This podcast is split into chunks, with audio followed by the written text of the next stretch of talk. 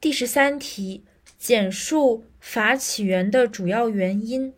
主要有四点，就是一经济、二政治、三社会、四思想。总括，马克思主义法学认为，法的产生和发展是多种社会因素相互作用的产物。第一点，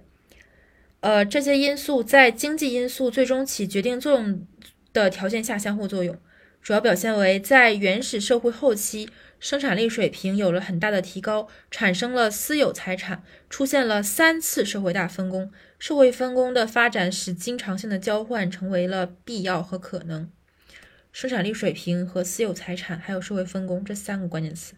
第二点，政治方面，随着生产力、社会生产力的发展，社会分工及生产和交换发展的同时，社会也出现了私有制和阶级的分化。就是两个关键词：私有制和社会阶级的分化，然后形成了两个对抗性的社会利益集团：奴隶主阶级和奴隶阶级。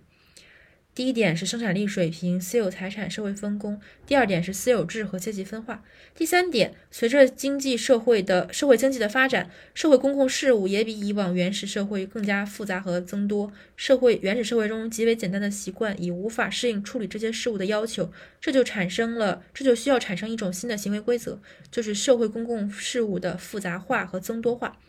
然后第四点，随着社会经济的发展，人的独立意识的成长也促进了法的产生，就是独立意识、人独立意识的发展。此外，还有人文、地理等因素。